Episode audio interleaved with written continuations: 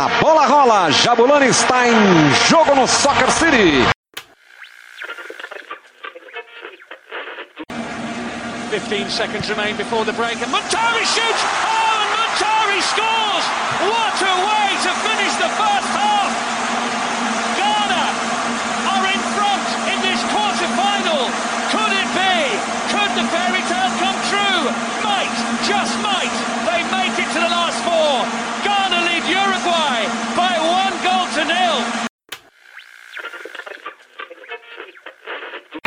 Forlán con la pera.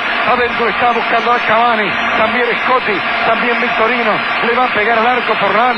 Va a buscar el ángulo superior derecho. A ver si dobla Diego. A ver si dobla Diego. Dobló. ¡Gol! ¡Gol! ¡Gol! ¡Gol! Uruguayo.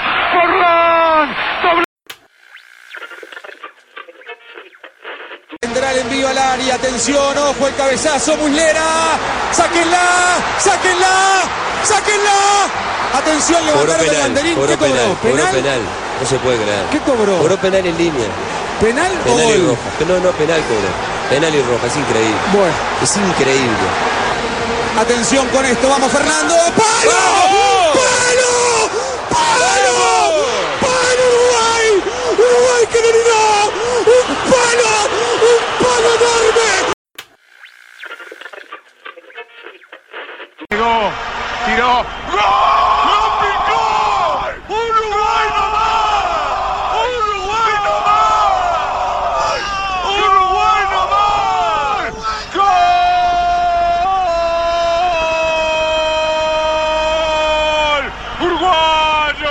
¡Abreu! ¡El gol más lindo que me tocó gritar! ¡El gol que grité con más ganas!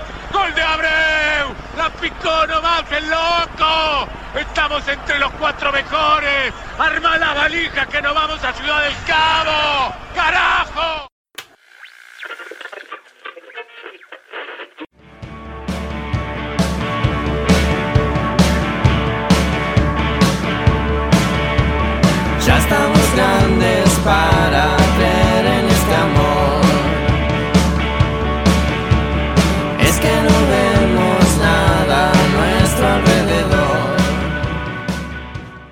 Ah, bonito isso aí, bonito. Nadie nos vai volver a romper o coração.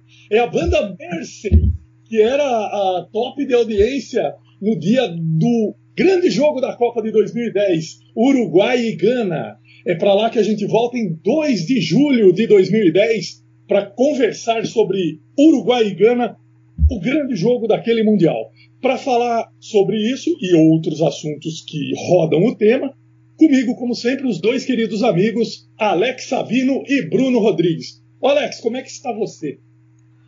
Tudo bem, Sérgio Bruno. Evoluímos com relação à semana passada na música do Pitbull, né? Te- Temos, temos, estávamos à beira do precipício e demos um passo à frente, né? Então, Demos uma resposta à altura. É. Chupa, demos uma resposta à sociedade. né?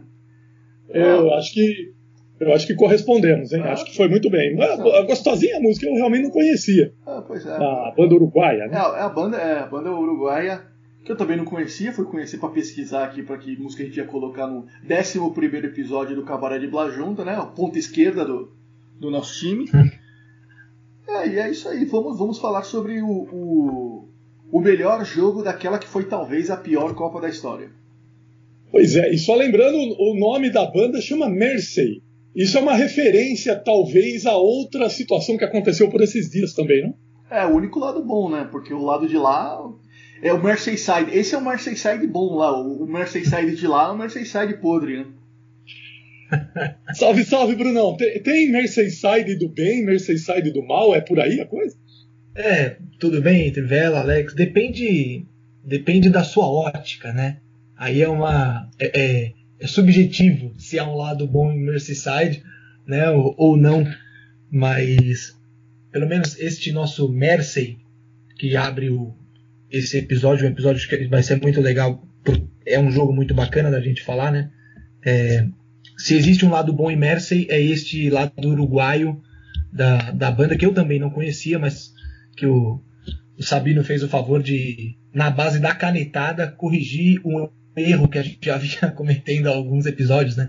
De achar que a parada da Billboard determina a qualidade musical. Então, é, daqui para frente, como, como ele mesmo disse, é, já, bom, já, já, demos um passo à frente no, no, no precipício. Então, é, daqui, daqui em diante é queda livre. Excelente, excelente, queda livre. Esses dias que temos aí as comemorações e agora pelas próximas sete rodadas do futebol inglês vai ser um desfile de Liverpool. Eu acho que é uma situação que você está meio, você tá meio se acostumando, né, Alex? Aliás, todos nós, né? 30 anos sem um título do campeonato inglês. Acho que esse é só um preâmbulo para a gente chegar no nosso assunto principal. Mas já que o Mersey está aí nas paradas, né? É, o título do Liverpool é uma coisa rara de se acontecer pelos lados do, domésticos do futebol inglês. Né? É, vamos deixar assim, né? Que continue raro. É, é, a prova final de que 2020 é um erro. Né? Tirando, o cabaré, tirando a criação do cabaré de Blajunta, nada de bom aconteceu em 2020. Muito bem, muito bem. Promete. O episódio começou a garras afiadas. Então, no Cabaré do Blas Junta, hoje é o episódio número 11, como o Alex já falou, nós vamos tratar de Uruguai e Gana, a quartas de final, uma das quartas de final da Copa de 2010. Ô, Brunão, o que, que levou você a escolher esse jogo para nós e para os nossos ouvintes aqui do Cabaré? É, eu acho que esse jogo ele já estava quicando aí, né, no nosso grupo de WhatsApp nas nas últimas semanas, ou, ou, praticamente desde que a gente começou o, o Cabaré, né? É, era um jogo que a gente decidia assim, ah, pô, a gente pode fazer Uruguai e Gana tal. Tava sempre no nosso radar. Uh, e aí, por, por, se tratar de um jogo de futebol uruguaio, também a gente consegue quebrar um pouco, né? É, não falar só, ou, ou, quebrar um pouco de futebol argentino, que, que a gente costuma falar mais, porque também acho que tem mais histórias, né? E a gente acompanha um pouquinho mais de, de perto o, o, futebol argentino. Acho que esse Uruguai Gana vem num bom momento e na semana que, que vai celebrar os 10 anos desse jogo, né? É um dos. Talvez a última. Ou uma das últimas grandes alegrias do Uruguai em Copas. É, e talvez uma das maiores, né? Claro, não, não terminou com o título, como foi em 30 e 50, mas um dos jogos mais mais especiais e mais dramáticos, com certeza, da história do Uruguai nas Copas e, e em relação ao drama da história dos próprios mundiais, né? Então era uma escolha que estava no nosso radar há um tempo e na semana do aniversário chegou chegou o grande dia, já diria outro. E daí, Alex Sabino, por onde a gente começa Uruguai e Gana na, na, sua lembrança? Daqui a pouco nós vamos dar escalação, campanhas das, das equipes é, e tudo mais. Mas o que, que chama a atenção já de cara para a gente falar sobre esse jogo? O que me recorda é que antes da Copa, né, porque eu, eu tinha acabado de entrar no Diário de São Paulo e eu fazer uma matéria sobre, sobre as perspectivas da seleção uruguaia, e eu falei com o Pablo Forlan, histórico Pablo Forlan, pai do Diego, ou, ou para algumas pessoas que o Bruno conhece, na verdade, Diego é o filho do Pablo. É, e ele e ele falou que ele tinha fé que o Uruguai ia fazer uma boa campanha. Eu perguntei para ele, mas o que, que seria uma boa campanha? Ele falou, ah, chegar na semifinal. Eu não falei nada, mas pensei, o Pablo Forlan enlouqueceu, né? O Uruguai não vai chegar na semifinal da Copa do Mundo. Então, deu no que deu, né?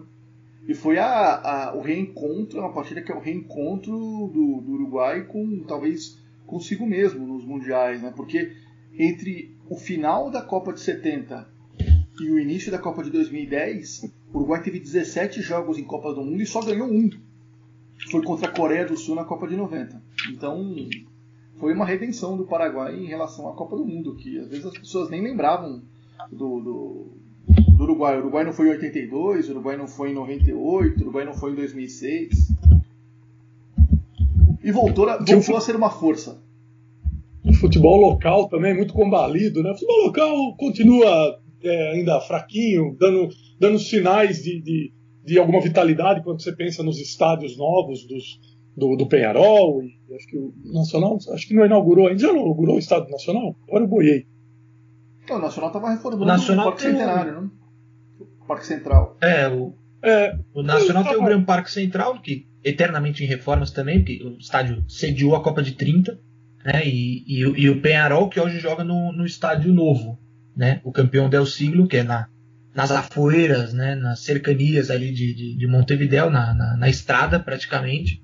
e que é o estádio hoje mais, mais moderno, ou talvez o único, o único estádio moderno do futebol uruguaio. né? Sim, porque o, Pois é. O centenário tá no, tem toda a história, é muito legal, mas por dentro ele tá num estado lamentável. né? Então, e, e todo esse cenário do futebol local do Uruguai é, é, não dava muita esperança. O Uruguai sempre foi um celeiro, sempre produziu jogadores. Eles têm orgulho de dizer né, que com 3 milhões de habitantes eles produzem jogadores que, que estão nas principais ligas do mundo, o que não deixa de ser verdade. Mas a, a seleção estava devendo, vinha, vinha mal, é, vinha devendo um melhor desempenho, né, Bruno? Ela, ela em 2006 ela fica fora, a gente conversava fora do ar, ela fica fora na repescagem, né, da, da para a Copa de 2006 na Alemanha. Fica, perde para a Austrália, né? Ganha de 1 a 0 no, em Montevideo. Exatamente. Perde, perde de 1 a 0 no, em Melbourne, se não me engano, e, e é eliminada nos, nos pênaltis. E a Austrália vai para a Copa e o Uruguai não. Aí depois disso começaram a colocar a Austrália, para facilitar a vida dos sul-americanos, começaram a colocar a Austrália no, no- nos lados da Ásia, né? A Austrália começa a disputar as eliminatórias da Ásia e o quinto colocado sul-americano enfrenta a Nova Zelândia, né? O time da Oceania, ou seja, a Nova Zelândia, ou um time da América Central, que no caso é por, é por, por aí que o Uruguai se classifica para 2010, né? Ele ganha da Costa Rica na repescagem. Liga, Brunão. Não, é, exatamente. O, Uruguai de 2006, que era treinado pelo Jorge Fossati, né? Que depois veio treinar o Internacional aqui no Brasil, enfim, técnico de, de larga trajetória no, no, no futebol sul-americano. E aí, com a saída do Fossati, esse fracasso do Uruguai, pra, é, que não se classifica ao Mundial de 2006, aí ah, chamam o maestro Tabares, né? O Oscar Washington Tabares. O Tabares que, que tinha sido técnico da seleção uruguaia na Copa de 90. Né? Ele, em alguns episódios nós falamos sobre o Penharol campeão da Libertadores no fim dos anos 80, né? Eh, que era o time do, do Tabares, o time do Diego Aguirre. Por conta daquele trabalho que deu certo né, com o Penharol, o Tabares depois recebe a oportunidade de ser o treinador da seleção. Então o Uruguai vai para a Copa de 90 com o Tabares, depois vai é, para a Copa de 2002 com o Gordo Pua, né, e não passa da primeira fase. Jogo também histórico contra Senegal, último jogo da fase de grupos, né? Levava 3 a 0 até o intervalo e na volta do intervalo consegue empatar 3 a 3 O Cheng Morales, Richard Morales teve a chance de colocar o Uruguai no no mata-mata no lance de cabeça. Talvez a única forma como o Richard Morales pudesse co- contribuir para a história da seleção uruguaia, ele acaba mandando para fora. Então o Uruguai vinha com esse histórico de, de mundiais muito discretos e de fracassos, né? É, também ah, na, nas da América, né? Quando o Tabares assume ruim na Copa América de 2007 na, na Venezuela e o, o- as eliminatórias também. As eliminatórias para a Copa de 2010 elas já é, elas é uma campanha muito irregular do Uruguai que chega na, na África do Sul criticada. Hoje a gente fala do, da campanha do Uruguai histórica em 2010, mas se não tivesse bancado a permanência do Tabares, talvez a gente não não tivesse aqui falando sobre um jogo é, histórico e inesquecível da seleção uruguaia em, na, na, na África do Sul. Esse gol perdido pelo Richard Morales contra a Senegal é um dos gols mais incríveis já perdidos na história das Copas. Porque o, é, o mais difícil para fazer ali era perder o gol, né? A bola estava no alto, o goleiro caído, dentro da pequena área, sozinho. Ele de frente para a bola, ele vira de lado e cabeceia com o cucuruto para fora. Realmente ali o, o, QI ali não foi dos mais altos. Bom, falando rapidamente sobre a- as eliminatórias para a Copa 2010, o- como já, já dissemos, o Uruguai fica em quinto, porque Brasil, Chile, Paraguai e Argentina conseguem as quatro vagas. A meia vaga fica então para o Uruguai, que vai jogar contra a- o terceiro, o quarto colocado da CONCACAF. Acho que era quarto, né? Quarto. Bom, era a Costa Rica. O jogo de ida foi lá no Ricardo Sapri Saimar, um gol de Lugano, que depois voltará a ser citado aqui no nosso programa. A ida 1 a 0 o Uruguai ganha lá e depois empata no Centenário 1 a 1. Ah, aí a classificação para a Copa. Chegando na Copa do Mundo, ah, o, o grupo do, do Uruguai é França, África do Sul e México. É o grupo A, que tem o país sede, que era um país é, absolutamente inexpressivo no futebol, aliás, continua sendo, é, África do Sul. Então, é, os, os, outros times que compuseram o grupo acabam, acabavam por ser é, formando um, um, um, pouco mais forte, né? era, um, era um, uma distribuição diferente do equilíbrio das equipes. O Gana ficou no grupo D na primeira fase, com Sérvia, Austrália e Estados Unidos.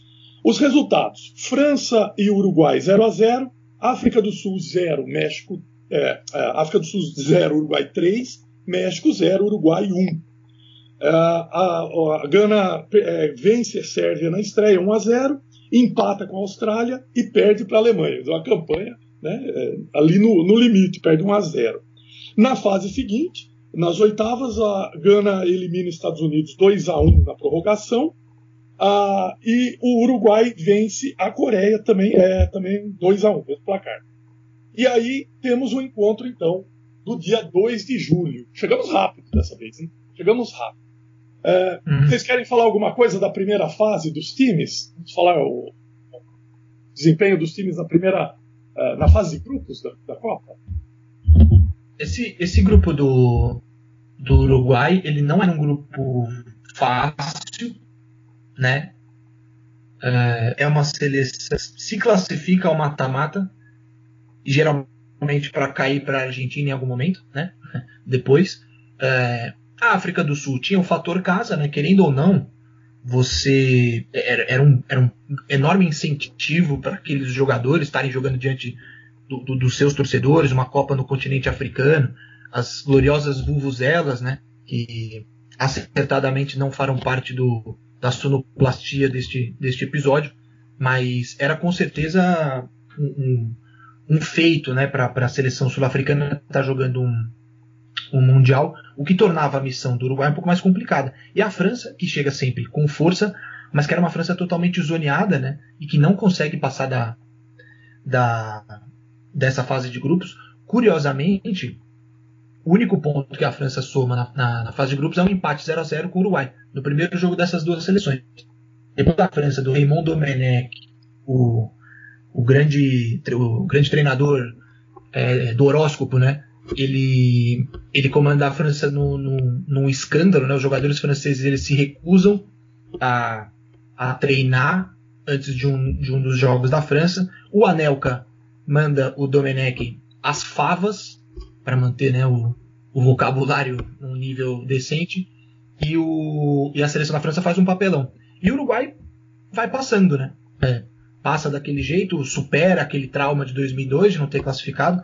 Curiosamente também no grupo que tinha a França, mas aos trancos e barrancos ali, é, depois desse empate com, com a França, vence a África do Sul, um golaço do Forlan de falta, inclusive, e depois vence o México, ou seja, passa é, com certa tranquilidade, mas não sobra num grupo que era difícil, que era de se esperar para aquela seleção do Uruguai que fosse dessa forma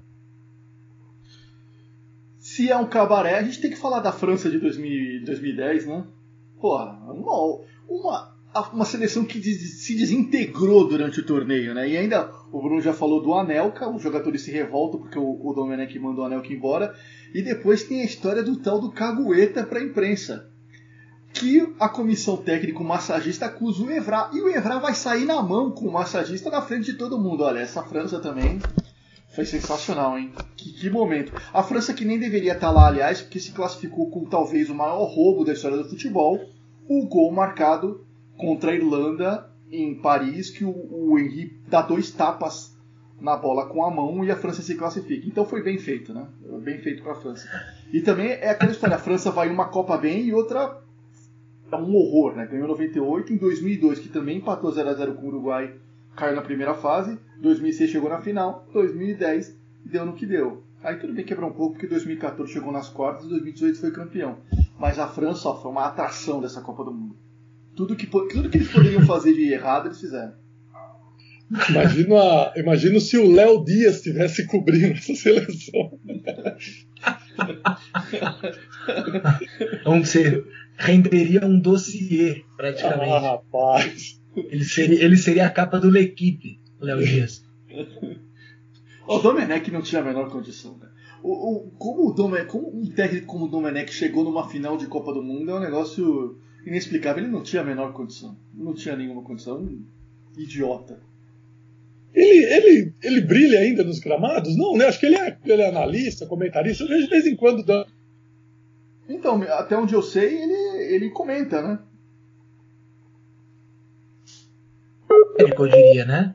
É, acho que de- deveria, deveria inclusive enveredar por esse por esse ramo do, do business. Fazer mapa astral?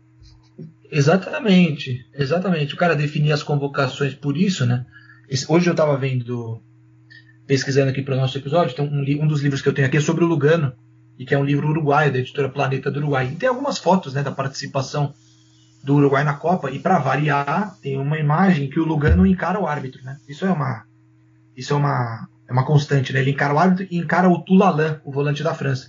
Atrás do Toulalan está o Sidney Govou, com a camisa 10. É isso mesmo. A camisa 10 da França em 2010 na África do Sul pertencia ao Sidney Govou. Então explica muito, né, do que é do que foi aquela campanha da França. A França que quatro anos antes tinha sido vice-campeã e o seu 10 era o Zidane, quatro anos depois era o Sidney Govou. E o resultado disso é que passaram México e Uruguai. França, França. Sempre rende bons assuntos. Imagino que será a França na próxima Copa. Se houver Copa, acho que vai, acho que vai acontecer. Mas pelas, pelas contagens do astrólogo, do astrólogo Alex Sabino, ele prevê na bola de cristal dele que a França eh, será um ano de baixa no Mundial. Não, não prevejo nada. Cobraremos, hein? Cobraremos. não, ele. não, não, não, não, não, não prevejo nada, não, pelo amor de Deus. Preve- prevejo nada, porque todas as minhas previsões do futebol são, são furadas, não, não prevejo nada. Bom, enfim, chegamos então ao dia 2 de julho de 2010 e nós vamos falar, estamos, presentes no Soccer City, em Johannesburgo, e são 84 mil pagantes e a arbitragem de Olegário Benquerença. O Uruguai escalado com Fernando Muslera, Maxi Pereira, Diego Lugano, capitão, Maurício Vitorino e Jorge Fucili. Diego Pérez, Egídio Arevalo Rios, Edinson Cavani, Álvaro Fernandes, Luiz Soares e Diego Forlan. Entraram Andrés Scott, Nicolás Lodeiro e Sebastião Eloco Abreu. O treinador Oscar Tabares, o maestro. Né? A Gana jogou com Richard Gibson, John Petzel, Isaac Vorsá, John Mensah, que era o capitão, e Hans Sarpey. Anthony Anan, Samuel Incon, Suleiman Tari, Wadu Azamor, Kevin Prince Boateng e o Asamoah Jean, outro dos personagens.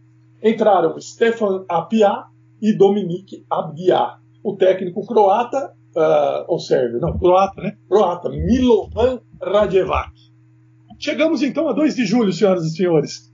É, o que, que, vocês, que, que vocês lembram é, a respeito do favoritismo? Qual que era a, a, a fumaça que havia em torno dessa partida, hein, Bruno? É engraçado que esse talvez. Talvez não, né? É, essa era a, partida das quartas de final, acho que tratada com menos expectativa, né? É, a, a, a gente teve Holanda e Brasil, foi o jogo que decretou a eliminação brasileira. Um bom primeiro tempo do Brasil contra a Holanda, que depois toma virada no segundo tempo, um dos gols do Snyder de cabeça, né? Snyder com seu 1,60m e algo. O primeiro É, gol. Você tinha Argentina e Alemanha. Oi? O primeiro gol da carreira do Snyder de cabeça. Exatamente. Exatamente. Você tinha o Argentina e a Alemanha, que também era um jogo com, com grande expectativa, né? É, a gente não esperava que a Alemanha fosse golear a Argentina como goleou. Havia uma expectativa, obviamente, sobre o Messi, né? E sobre o que, o que essa seleção argentina poderia fazer, mais uma vez.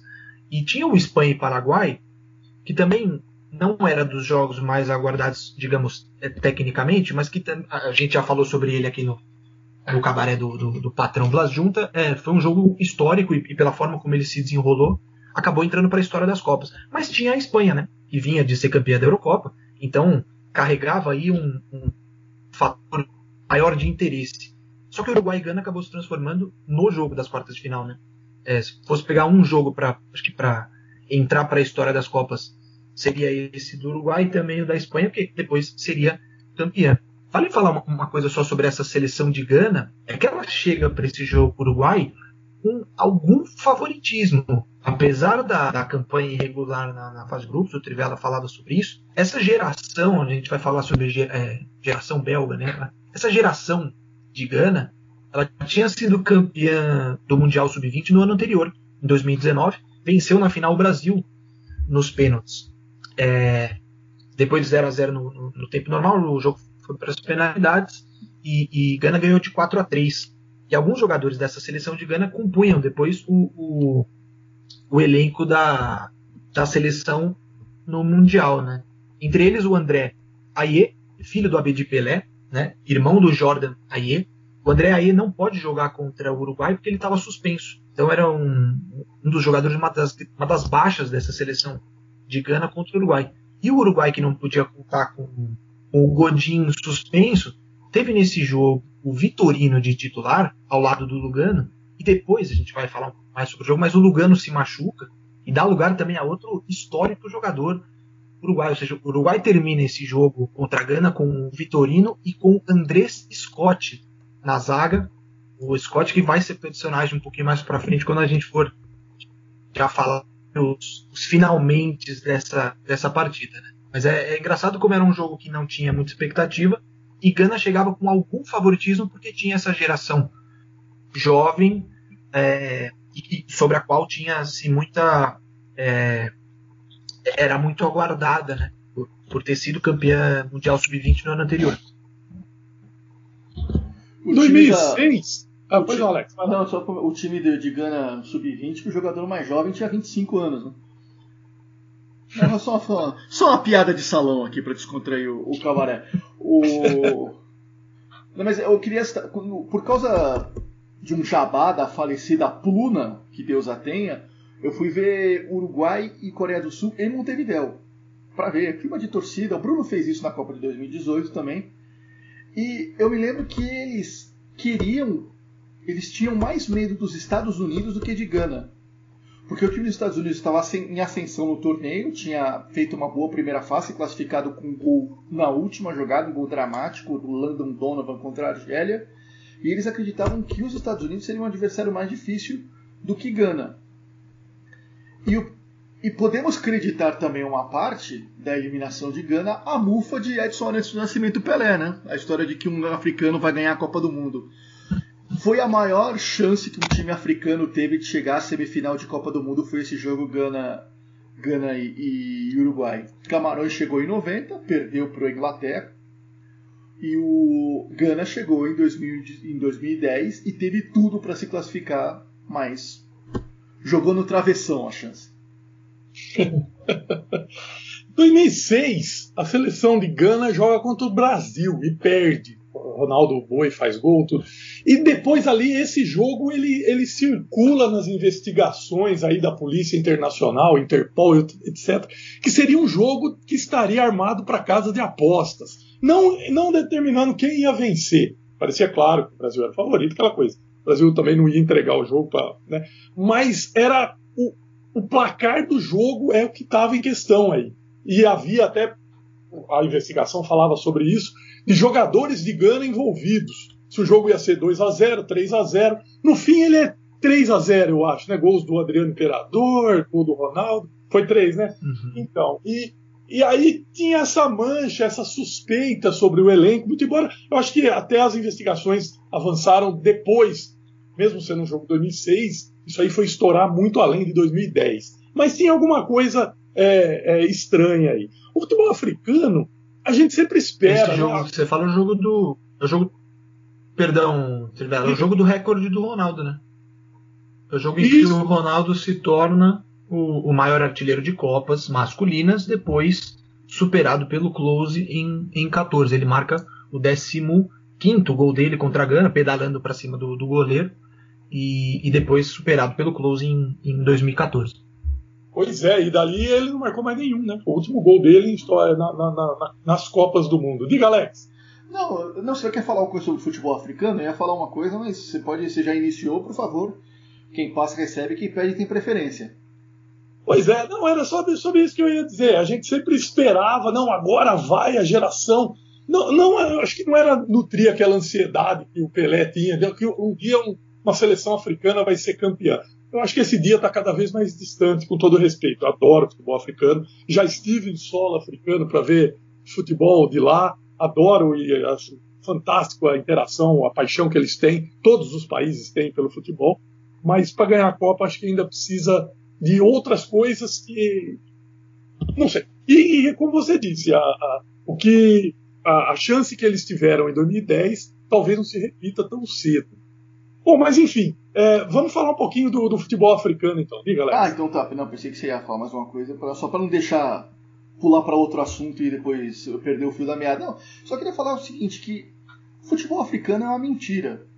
Não que eles não saibam jogar, não é isso que eu quero dizer, sabem jogar. Mas o que se ficou do futebol africano, por causa, em grande parte, de Camarões em 90 e por causa da estreia da Nigéria em 98 contra a Espanha, é que é um futebol ofensivo, ingênuo, bonito. Alegre. É alegre, bonito de se ver. Isso é uma mentira. Não é, nunca foi. É um futebol que eles sabem jogar defensivamente. Isso não é uma crítica, eu defendo o recurso da retranca, não tenho nenhum problema com isso.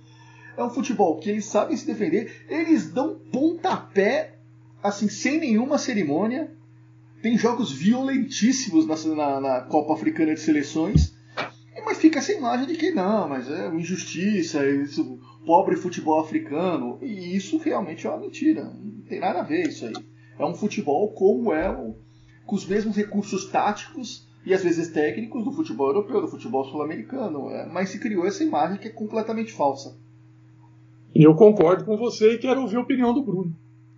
Não, e até, né, Alex, você falava sobre. É, é, um futebol como todos os outros, e acho que essa questão de que é um futebol ingênuo, ela, ela, é, ela é preconceituosa até, né? E que o, o, que se falava quando essas seleções que você citou impressionaram em Copas era que os jogadores sabiam jogar, que tecnicamente eles sempre foram dotados, né, de, de recursos, mas que faltava é, tática e responsabilidade. Era um pouco do que se falava sobre os colombianos também em outras épocas. A gente falou aqui sobre o 5 a 0 da Colômbia na Argentina em outro episódio do podcast. É, o discurso era o mesmo, né? Mas no caso dos africanos, acho que carregado de um, de um, de um preconceito também, de principalmente esses os países da África Negra, né? a gente falou de Camarões, Senegal em 2002 fez uma campanha impressionante. É, essa coisa de que de que sabiam jogar, mas que não chegariam a lugar nenhum enquanto não tivessem disciplina é, não sei como é que uma seleção como Gana, por exemplo, chega a uma, a uma, a uma fase de quartas de final e quase por centímetros de uma bola que raspa no travessão e sai, não vai a uma semifinal de Copa sem disciplina, sem dedicação, sem vontade de, de, de ser organizado e de, de vencer. Né? Então há uma carga de preconceito também nesse, acho que vem diminuindo isso, porque enfim, as pessoas hoje analisam futebol com um pouco mais de, de informação, mas um, acho que um preconceito né, em relação aos, aos africanos que, enfim, como você disse, é, jogam futebol como qualquer um. Alguns são muito bons jogadores, inclusive. A gente viu, voltando para Mersey, né? A gente viu o, o senegalês Sadio Mané. Cara, talvez o melhor jogador da Premier League. Não sei o que vocês acham, mas acho que o, grande jogador do Liverpool nesse título do, do inglês da Premier League foi o, o, Mané. É, e é um cara que, assim, não, não falta a ele recurso tático ou, ou, disciplina dentro de campo. Né? Então, essa questão dos, dos, africanos nas Copas tem, tem, tem esse preconceito também que, que marcou muito a trajetória dessas seleções. O Bruno citou uma seleção que chegou nas quartas de final africana que eu esqueci, que é o Senegal de 2002, que é uma seleção extremamente tática, que joga no contra-ataque, que não tem zero de ingenuidade, uma seleção muito é, com muita malícia dentro de campo e que é assim que ela chega nas quartas de final, perde para a Turquia, que mesmo quando ela é dominada, eu lembro que nas oitavas de final contra a Suécia, ela é dominada grande parte do jogo e vence por 2 a 1 é, que tem tanta malícia, malícia, tanta expertise, tanta questão tática quanto qualquer seleção europeia. Então é uma imagem que a gente, a gente barra imprensa ajuda a divulgar essa baboseira a seleção de Senegal de 2002, que tinha um dos grandes farsantes da história do futebol, né? É o Diouf. Nossa, esse aí também. Já que, já que o capítulo é mentiras, né? A Juf seria a capa, né? Seria o nome do troféu. Esse, esse enganou o clássico.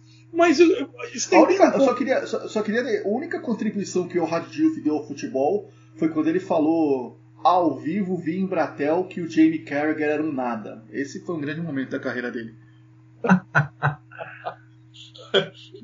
O coração, o coração parece que está um pouco coalhado de ódio. Tô, tô sentindo aqui, ô Bruno, as ondas tá. Parece que tá meio amargo, não? Tá, tá. Quando, quando descobriu que a, que a grande música uruguaia desse dia 2 de julho era Mercy, eu acho que o, o, o problema começou ali já, nos bastidores do, do cabaré. Ele quase voltou pra Billboard e falou: Não, Billboard não é tão ruim assim, né? Peraí, a é, vamos, vamos, Era ruim. Era vamos, ruim. Pegar, vamos pegar outra música da Katy Perry aí que a gente se dá melhor. Antes da gente é, avançar para dentro da partida, podemos, é, é, para encerrar esse bloco do futebol africano, o que, que vocês projetam aí para a próxima Copa, é, para os próximos, os, os, próximos times africanos que serão montados? É, para onde vai o futebol africano, senhores? O, Bruno, começa para mim respondendo isso, por favor. Difícil, Trivela. Eu, eu, assim, eu acompanho pouco, confesso, não é, por exemplo, Copa, Copa Africana de Nações não é um torneio que eu, que eu acompanho, assim, não, não tenho é, uma, uma relação com, com, com, a competição, né? Mas acho que um, um pouco do que o Sabino falava sobre a, a parte tática e, e, o desempenho dessas seleções recentes, eu no jogo da Argélia na Copa de 2014 contra a Alemanha na fase de grupos. Acho que é um empate em 2 a 2 se eu não me engano. Até um jogo que o Neuer vai, vai fazer um desarme na linha lateral. Um grandíssimo, assim, grandíssimo jogo. A partida muito boa de assistir. É... E você via a seleção da Argélia, apesar de não ter. Não, Bruno, é, só, só, só, fazer uma correção. Acho que a Alemanha empata com Gana 2 a 2 na fase de grupos e ganha, da, e ganha, da, Argélia nas oitavas de final por 2 a 1 na prorrogação, o jogo mais difícil da Alemanha na Copa. Exato, é isso, é isso. Alegre, exato. Né? Correção, exato, correção feita. O jogo da Argélia é o jogo que o Neuer vai na, na linha lateral desarmar um argelino, né? E todo mundo fica em choque com, com o Neuer, que fazia isso já no campeonato alemão todos os, os fins de semana.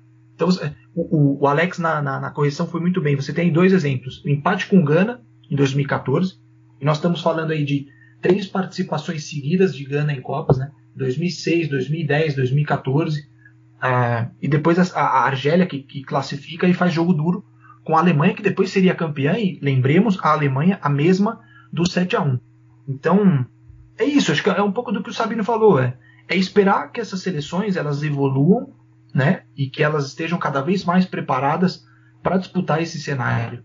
Né? O Gana, Gana tem participações, é, teve participações seguidas em mundiais. É. Os jogadores se acostumaram a isso, né?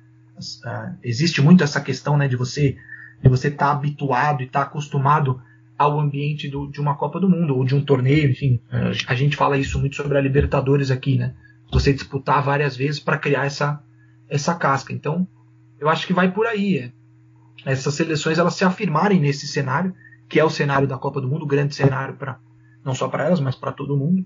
E e uma expectativa de que essas seleções possam, faz, possam fazer outras grandes campanhas, como foi essa de, de, de Gana em 2010 que nós estamos falando aqui. Eu, eu não vejo grandes técnicos africanos, Alex Sabino. Acho que também tão cedo nenhum deve explodir aí pro, pro mundo. Ou estou falando besteira de algum branco? Não, não, não, não tá. É, eu acho que a grande questão também é. E é uma coisa que leva tempo, e a gente sabe que o continente africano não é um continente muito estável é, politicamente, esportivamente, há uma série de problemas. Você precisa ter paciência para formar técnicos, né? para ter o técnico que vai do país, que vai levar o país adiante. Então sempre, sempre, sempre não, quase sempre os países africanos procuram um, um, um técnico europeu. É muito comum um técnico da Bósnia, um técnico da Croácia, um técnico da, da antiga Iugoslávia, da Sérvia, é, fazerem, fazerem esse serviço. Eu me lembro que em 90, por exemplo, eu não vou me lembrar o nome, mas o técnico de Camarões, que foi a seleção sensação da Copa, era um russo. Né? Só que era um russo que os jogadores deram um golpe nele no meio da Copa e o assistente, que era camaronense, passou a mão da liberdade. Ninguém ligava mais pro russo. Então, você precisa ter uma cultura, você precisa formar técnico. Não é de uma hora para outra. E lembrando que na Copa de 2018 nenhuma seleção africana se classificou, passou pela fase de grupos e foi para as oitavas. Né? Nenhuma. Eu realmente, assim, com o Bruno. Então, o, o, o Trivela falava sobre. Não, pode, pode Perdão, falar. Alex. Não, não só o, o Trivela falava sobre técnicos africanos. O técnico de, de Senegal em 2018 foi jogador de Senegal em 2002 naquela, naquela campanha histórica. Né? Então, essa coisa do, do, sempre o técnico europeu, né? o técnico de fora, muitas vezes um técnico branco, né? o que é Foi o que Diop, causa estranheza. É o Diop, né? Não, não era o Diop. Aliou Cissé. Aliou Cissé, tem razão. Aliou Cissé. Aliou Cissé, que se jogou. Não, é, se não me engano, ele faz gol na Copa de 2002 contra a Dinamarca. Acho que sim, acho que sim. Ele, ele joga a Copa de 2002, né? E, se não me engano, ele era o capitão de, de Senegal em 2002 e vira depois o técnico da, da seleção senegalesa que foi para a Copa de, de 2018. Não, é, tá aí um bom exemplo, né? Tá um exemplo de, de, de técnico. Não, não foi, não foi, foi o Dial que fez o gol contra, contra a Dinamarca. Mas sim, é verdade. É assim como o Bruno, normalmente, não, normalmente futebol africano não é a minha especialidade. Fui até pesquisar aqui Copa Africana de Nações de 2019, porque não me lembrava muito do torneio que a Argélia ganhou. A única coisa que me chamou a atenção foi que o Igalo foi o artilheiro. Esse sim, um jogador de caráter, de boa índole e que merece ser citado no Cabaré de Blajou. Esse tem, esse tem um cartão VIP e torneiras abertas, o melhor chopp é para ele. Por que será, né? Será que é porque ele joga no Manchester United? Alerta de clubismo, hein? Alerta de clubismo. Bom, mas enfim, aí então chegamos no, chegamos no, no jogo e para começar a arbitragem já foi alterada. Ah, devido ao desempenho de Jorge Larionda em eh, Alemanha e Inglaterra, ah, houve um, um bizu aí, um, um medo aí dos, dos sul-americanos que pudesse haver, haver uma represália. E, e, e tendo um árbitro inglês, que era Howard Webb, que estava escalado para Uruguai e Gana, ele é substituído eh, pelo português, o Olegário Benquerense. Que Quer nome, dizer, já Que- aí uma que guerrinha de bastidor. Que belo nome, hein, cara? O Olegário Benquerença, cara. Que, que maravilha. Você imagina você fazer parte da família Benquerença? Eu acho que, eu acho que foi num jogo de eliminatório, alguma coisa que não avisaram o Kleber Machado que tinha ser cedilha, ele chamava o, o- o juiz de Benquerenca, alguma coisa assim. Bom, enfim, enfim. E, e chegamos o- o- a, a- a esse momento de pressão, né? Esse, esse extracampo aí. Será que isso era, era ainda poder do, do Júlio Grondona, por exemplo, o, Bruno? Você acha que ainda era é, os últimos raios desse grande sol? É de tiro aí. Isso é tiro? Não Chama a sei, polícia aí. é, acho que. então, tá. A, a, a casa tá caindo literalmente aqui. É, Não, acho que. Não sei. Não, não sei de que forma que a, que a troca de arbitragem possa ter também tido alguma influência no jogo, né? A gente vai falar um pouquinho mais sobre, sobre isso, mas foi um jogo faltoso, um jogo que teve. jogo nervoso. Foram seis cartões amarelos, três cartões para cada lado. É, depois do Soares não sobre ela. É, mas acho que não a arbitragem do nosso querido do nosso querido Olegário não, assim, não, não, não, não teve uma grande influência sobre, sobre o curso da, da partida. Também não acho que isso que isso tenha sido feito ou, ou, ou, é, gerido nos bastidores para que enfim, para que ele fosse o árbitro escolhido por alguma razão. Né? Não, não vejo dessa forma. Depois do, do domingo em que tivemos o Cano fazendo gols para o PVC comentar, agora tivemos a La, o Laje caindo, né? O Bruno Laje, técnico do Benfica, caiu, a Laje caiu e da casa caiu. Realmente são piadas de péssimo, péssimo nível. É, desfalques, o Godin estava machucado pelo Uruguai, o Mensah e o André Aie suspensos. Alex, e aí, como é, que, como é que começa esse jogo? Como é, que, como é que se distribui as forças em campo? O Uruguai começa melhor, né? É, o Uruguai começa melhor, mas o Gana não demora a equilibrar o jogo. Eu diria até que a partir dos 30 minutos, Gana domina a partida. Quando o Gana abre o placar, nos acréscimos, do, nos estertores do primeiro tempo, o, com um chute de fora da área é, do, do Apiá, que agora me, per, me perdi aqui. Sulemontari. Do Montari. Sulemontari. Do. E uma falha, mais uma, do Busdeira, é, o, o Gana dominava o jogo. O Gana dominava a partida. É, como diriam os narradores, o gol que saiu no pior momento possível, né, no inter, quase no intervalo do jogo, como se tivesse bom momento para levar um gol. E foi assim esse cenário do jogo. Não foi um grande jogo no primeiro tempo. Tinha sempre a questão da tal da Jabulani, a bola que foi uma atração da Copa, né? Qualquer chute de fora da área, um Deus nos acuda. Mas não foi um, um jogo é, especialmente brilhante no primeiro tempo. Como, como aconteceria no Paraguai e Espanha, que já falamos aqui, em outro episódio com a presença de Bruno Winkler, a coisa pegou fogo no segundo tempo. É verdade. Ô, ô Bruno, e, e, antes, pouco antes de sair esse gol, o Uruguai perde o Lugano, né? O Lugano sai contundido e entra Andrés Scott. Né? Exato. Perde o Lugano, o Lugano que ele. Depois ele vai para o intervalo, ele insiste em voltar, porque ele quer voltar. Ele, ele jogou um jogo das eliminatórias contra a Venezuela uh, com uma lesão no joelho. E aquela coisa da garra charrua, né? Os, os charruas e tudo mais. O Lugano ele, ele insistia para os médicos que ele tinha condições, ou que ele pelo menos tentaria voltar para o segundo tempo e não consegue. Então você tem numa, numa, num jogo de quartas de final de Copa do Mundo, uma seleção com o tamanho do Uruguai, você tem Maurício Vitorino e Andrés Scott formando a dupla de zaga, né? O Sabino falou sobre o gol do Montari, na falha do Muslera. De fato, assim, havia essa discussão sobre a Jabulani, de que era uma bola leve e que mudava muito o curso, né? Mas o chute do Montari, ele, ele, ele é muito distante do gol, né? O Montari, sem marcação, diga-se, ele gira, o Arevalo, o grandíssimo Arevalo Rios não chega para dar o combate e o Montari chuta de muito longe e o Muslera acaba aceitando. Depois o Muslera vai virar herói. Mas é, contabiliza mais uma falha para o histórico do, do, do Muslera com a camisa da seleção uruguaia. Além, do, além do, da Jabulani, havia a Vuvuzela também, né, Alex Sabino? São duas grandes e inesquecíveis recordações dessa Copa, né? Não, falando de, falando de coisas insuportáveis como Jabulani, o, o Vuvuzela e o Muslera, oito anos depois, enterraria mais uma vez a seleção uruguaia em uma Copa do Mundo. Né? Ele acabou com qualquer esperança que o Uruguai tinha contra a França ao tomar aquele frango no segundo tempo no chute do Griezmann. Não, a Vuvuzela é um negócio insuportável. Tinha... Alguém tinha que ter feito algo, Trivela. Ah, não, mas é cultura africana, não, não interessa.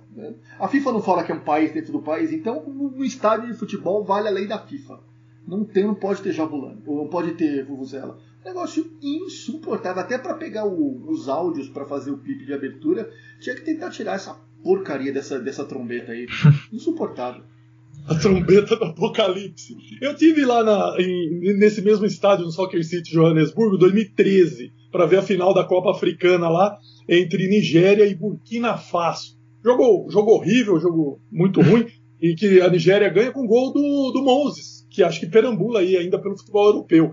E, e realmente lá pelas tantas, a Vuvuzela eram 70 mil pessoas, porque não era, não era a seleção da casa que estava na final, mas a, todo mundo foi no, no, no jogo para assistir essa final.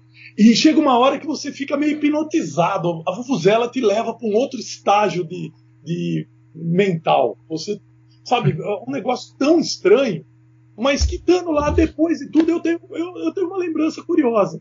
Eu, eu, não falo mal, mas realmente, acho que para quem está acostumado, como nós estamos com o futebol é, do dia a dia. E, né, de vez em quando tem uma buzina num jogo que já, já atrapalha. Tem, um, tem sempre no jogo em Alagoas, em Maceió, principalmente jogo CRB, tem um cidadão lá que ele tem uma corneta que eu não sei se é de caminhão. Eu já tenho vontade de mandar ele enfiar aquilo lá em, um, em algum lugar específico.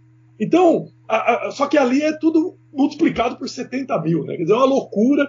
E eu, eu não sei, Bruno, você tem algum relato se isso aí influencia no desempenho do jogador? Joga mais, ou joga menos, joga bem ou não? Vocês ah, eu, eu, assim, não dá para falar com certeza, né, Trivela? Mas o som e a torcida, ele claramente tem um impacto, né?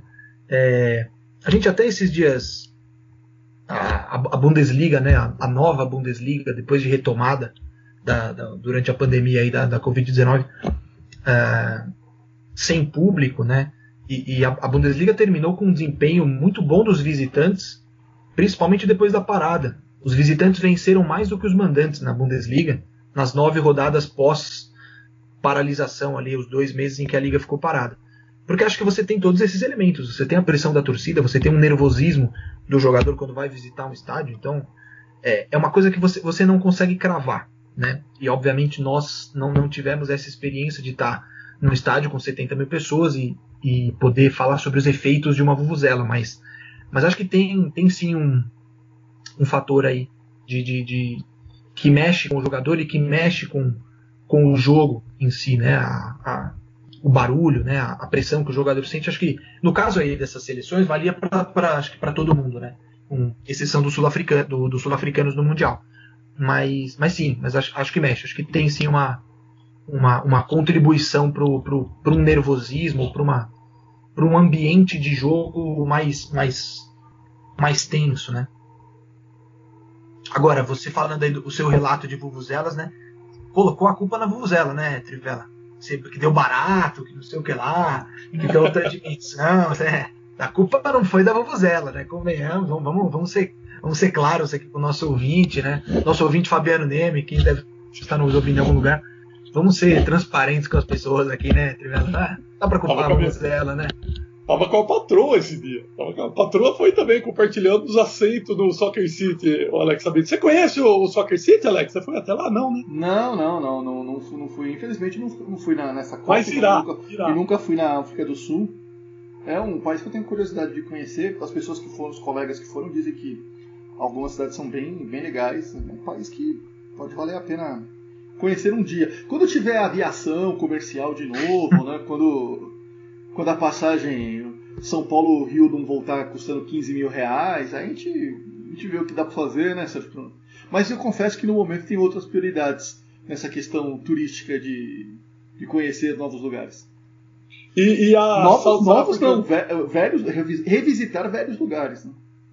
South African Airways, antes ainda da pandemia, ali por fevereiro, estava cancelando todos os voos para o Brasil, África do, África do Sul, estava suspendendo a operação numa ordem do governo. Aí parece que só a TAM, a Latam aqui brasileira, que ia fazer. Enfim, isso não vai, não, não vai ser utilizado tão cedo pelo andar da nossa carruagem aqui. Voltando ao campo de jogo, chegamos a 10 minutos do segundo tempo, que é quando o Diego Forlan faz o crime, empata o jogo é, numa batida de fora da área. E aí, um a um, para onde nós vamos com esse jogo, senhores? o- é legal desse gol do Forlan, Trivela. O Forlan talvez se, não à toa ele foi o melhor jogador acho que dessa Copa do Mundo, né? Eleito. É, o Forlan foi o cara que dominou a Jabulani. Toda a discussão sobre a Jabulani, sobre a, o efeito da bola, como ela era ruim para os goleiros, né? E, e aparentemente ela era de fato muito ruim para os goleiros. O Forlan foi o cara que conseguiu domar a Jabulani. Ele faz um gol contra a África do Sul na fase de grupos, numa batida de fora da área, uma bola que vai no ângulo também. O gol contra a Gana é espetacular a batida dele e você vê que ela faz um efeito que pega o goleiro da, de Gana de surpresa, né? Ele, ele vai pro, pro, pro lado e a bola foge do, do alcance dele no contrapé. E depois contra a Holanda, o- na semifinal, o Forlan volta a bater de fora da área também e surpreendeu o Stekelenburg, na, que era o goleiro holandês na, na ocasião. Ou seja, Contra o Forlan foi o cara também. que conseguiu. É, o, o, o Forlan foi o cara que conseguiu domar a Jabulani, né? E, e marca um golaço nesse. nesse. nesse segundo, no começo do segundo tempo. E ne- no começo do segundo tempo, o Lodeiro, Nicolas Lodeiro, que era um jogador que geralmente vinha do banco, né? e Jovem na época ainda, é, ele toma um pisão no pé direito e termina o jogo mancando, né? Então, o Uruguai que já tinha problema de lesão do Lugano, precisou substituir cedo no primeiro tempo, tem o, o, o Lodeiro. E uma, uma outra coisa curiosa, nesse segundo tempo entra o Louco Abreu, Sebastião Abreu. O Louco Abreu só tinha jogado a estreia contra a França. Ele joga mais ou menos 15 minutos contra a França na estreia.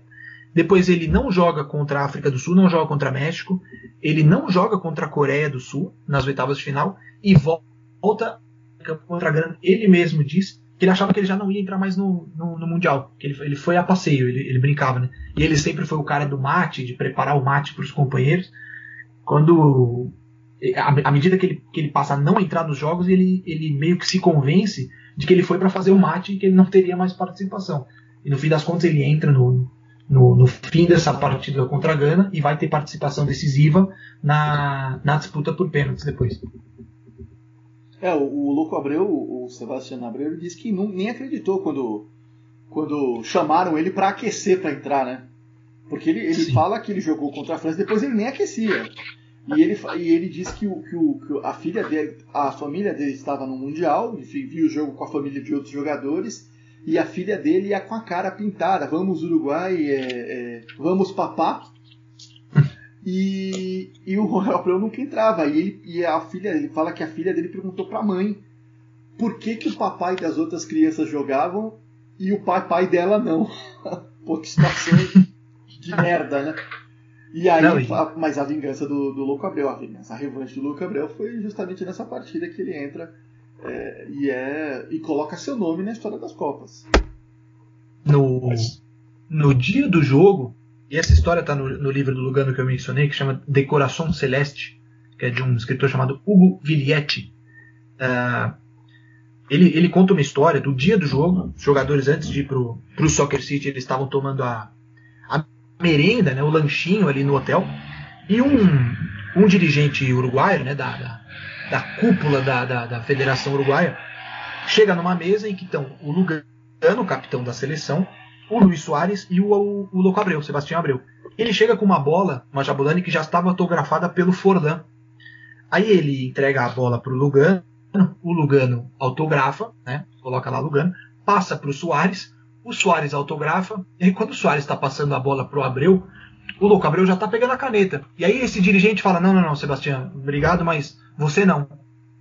E aí ele fala: Como assim você não? É, eu, eu, que coloquei essa seleção na Copa do Mundo, né? A gente já falou, o Louco Abreu marca o Uruguai do empate com a Costa Rica que dá, confirma a classificação no, no Estádio Centenário. Né? Como assim você você esquece de mim, né? Do, do, do cara que colocou a gente aqui.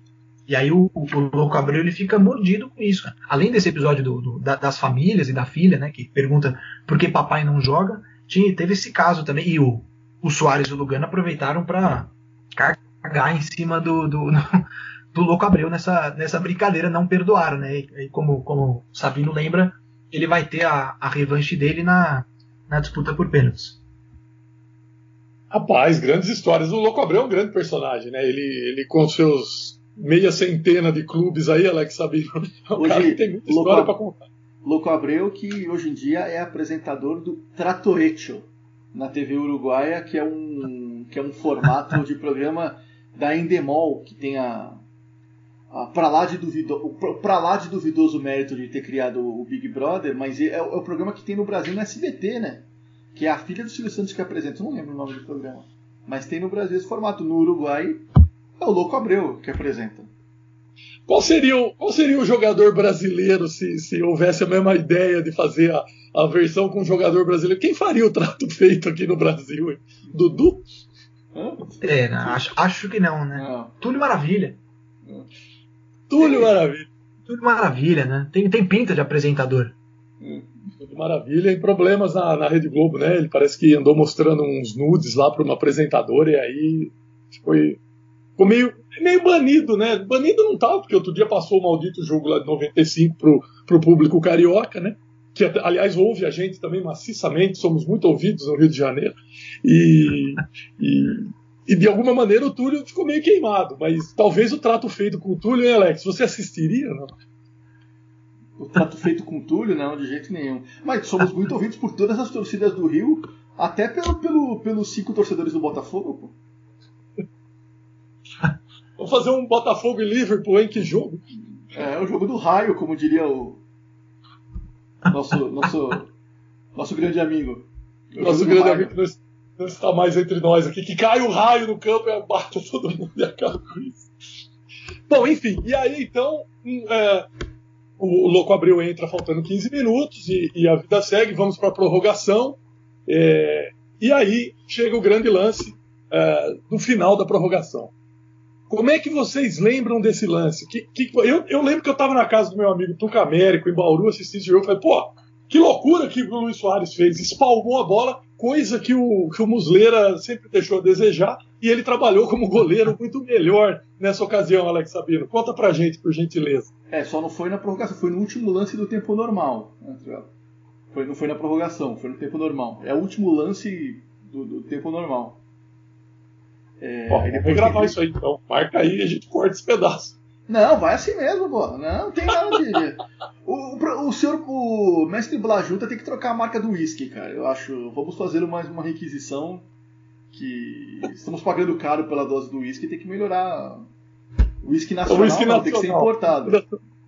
Bom, mas enfim, ah, trabalha como goleiro Luiz Soares e, e é expulso. E aí, como é que Eu me lembro que eu estava na redação do Diário de São Paulo nesse dia e. Olha só que ironia, eu fui uma das pessoas que saiu na época, lá na- entre os jornalistas, em defesa do Luiz Soares, que muita gente falou: ah, que absurdo ele colocar a mão na bola, que falta de esportividade. Eu falei: ah, vão a merda vocês, né? Quartas de final da Copa do Mundo, seu time vai ser eliminado. Você tem a chance de dar uma esperança, você não vai fazer? Você vai, não, não, por favor, deixa a mão entrar aqui, não, não vou colocar, não. Ó, só faltou eles reivindicarem e falar, ó, seu juiz, eu coloquei a mão, viu? Pode me expulsar. Não, não existe isso. O Soares fez o. fez certíssimo, foi um herói uruguaio nesse momento e deu tudo certo no final, né? E mais uma vez ele perde um jogo decisivo porque ele é expulso e não joga a semifinal, mas foi um, momento inacreditável da Copa do Mundo. É, é o- Pois é. bola na marca do pênalti, vai a Samoa Jean, faz o gol e coloca seu time na semifinal. Ele vai e chuta no travessão, dá um bico na bola e chuta no travessão. Ah, Esses momentos que você não, não tem explicação. Como você vai explicar um negócio desse? E, e tem um Pois é. detalhe, tem um detalhe de- ne- nessa história é o seguinte: o Montari é substituído aos 43 do segundo tempo. Ele é substituído pelo Adiá. O Montari era um potencial batedor de pênalti da seleção de Gana no lugar do Asamoah Gyan. Eu não sei, o Jean é um jogador, um atacante muito vaidoso, meio mascarado. Eu não sei como seria essa negociação na hora de bater um pênalti em um momento tão decisivo. Mas o Montari, por exemplo, quando ele jogava no Portsmouth, ele era batedor de pênalti. Essa substituição aos 42 do segundo tempo pode também ter mudado a história dessa partida. Pois é, e, e os sempre éticos ingleses é, recentemente fizeram uma, uma pesquisa dessas de internet, de discutível valor científico, mas que dava Luiz Soares como o jogador mais sujo do futebol mundial. E, e um dos motivos dessa eleição era esse lance. E, e não é possível concordar com isso, Bruno. É, de novo, né? Você vai abrir para interpretações. O, o, o maestro Tabares ele foi muito questionado sobre isso depois do jogo, né? É, alguns jornalistas, jornalistas uruguaios mesmo, quando foram para a coletiva, é, mencionaram a trampa, né? É, que seria ali um, como é que a gente poderia traduzir trampa? É um engano, né? Uma uma picardia do, do. E, e o Tabares ele, ele interrompe e diz que é falta de respeito. Ah, seria falta de respeito tratar como o, o Soares como um tramposo, um trapaceiro, né? É complicado, é complicado, né? Eu acho que como deu certo para o Uruguai, acaba entrando para o folclore, né? Em 2010, é, em 2014 o Soares também passa por uma situação é, delicada com a mordida no Chiellini e, e, e termina execrado, né? Pelo episódio, ele é expulso da Copa do Mundo. É, eu acho que o, no caso do, da, da defesa do Soares, e, e, a gente precisa checar o que, que está no, whisky de Alex Sabino. É, porque acho que o whisky que está circulando pelas mesas de Alex Sabino, ele está alterado. A gente precisa conversar com o patrão Blas Junta, vai precisar sentar com ele. É, tendo com o whisky que o Sabino tem, tem consumido aí, é, que acontece no último, no último lance da prorrogação mesmo. Faltando Ah, é no último 25 lance da segundos ali. prorrogação? Pô. É no último lance zap. da prorrogação. É, Ah, tem- mal minha, mal minha, mal minha então. Eu, eu tinha certeza que era no tempo normal. Perdão, perdão. Então ah, eu, eu faço meia culpa aqui. Vou pago uma, uma dose por minha conta aqui, garçom, por favor. Que beleza, que beleza. Pode chamar, Eu- pode chamar. É, os, Fala, amigos, os, os nossos amigos ouvintes não têm acesso às imagens, mas eu tô aqui mostrando um telefone aqui para Alex Sabino para ele olhar no zap dele, que tem lá a ficha do jogo onde diz que, o- que a expulsão do Luiz Soares é o minuto 120. Mas, mas tudo bem. O uísque Pô, eu acho que o Bruno, Bruno Winkler deixou o uísque paraguaio aqui no, no, no, no dia da presença dele. Alex Sabino. Não, é, não, eu tinha certeza. Ou eu é tinha o gelo que tava bom. Não, eu tinha certeza, eu tinha certeza que era no tempo normal. Então, mais um. Evitamos uma correção pro próximo episódio, né? Mas aí o, o- é, é engraçado do lance, desse último lance, que o Soares ele evita um primeiro gol com os pés, legalmente, tudo dentro da lei. A bola rebate, e aí há uma finalização do, do jogador de Gana, passa pelo Muslera, passa pelo Fucile, que não consegue defender. O Fucile tenta, tenta fazer as vezes de goleiro e não consegue. E aí sim o Soares, no último recurso, em cima da linha, é, espalma a bola e, e- é expulso aí já no, no- nos segundos derradeiros da prorrogação. E aí tem o pênalti para o Zamorgian, o Soares sai chorando de campo, ele é consulado pelo Iguren na linha lateral e ele acompanha o pênalti do da entrada do túnel, né? Já totalmente emocionado e, e mexido com o lance, ele acompanha ali da entrada dos túneis do- do- dos vestiários e aí quando o Azamojian chuta, a bola raspa na trave e sobe, o Soares ele parece uma criança, assim, o rosto de, de, de quem tá vivenciando, eu acho que a, a coisa mais o maior feito da vida dele, né? Parece que, que surgiu de um de um lance em que ele evita um gol com, com as mãos. E aí o Uruguai, os próprios uruguaios falam, o Forlan fala muito sobre isso. Ele, ele achava que no pênalti de Gana já tinha o jogo já tinha ido pro saco, né? Últimos, últimos segundos, né? não ia dar tempo de recuperar, mas que o pênalti do Azamojian dá uma força anímica, eles gostam muito dessa palavra, né? Dá um, um respiro muito grande ali para os uruguaios para a disputa por pênaltis, né? E aí na, na disputa por pênaltis eles, com exceção do nosso querido Maxi Pereira, eles, eles mostram que eles que acho que chegaram é, psicologicamente inteiros para enfrentar o- o- o- as penalidades depois do pênalti perdido pelo Azamojian. Não, Depois do jogo, quando acaba a prorrogação e não o tempo normal, como eu falei, o, o louco, eles fazem aquela rodinha lá para tem a arenga que todo mundo fala e, e o louco Abreu diz para os jogadores: gente, o momento é nosso. Eles acabaram de perder um pênalti, a gente vai passar. A gente está melhor psicologicamente que eles, a gente vai passar. Porque não tem como não, ficar abalado né, numa situação dessa. Última bola, faz e classifica, o sujeito vai e chuta daquele jeito. Mas só fazer uma observação do, do Soares. É, o Soares tem um.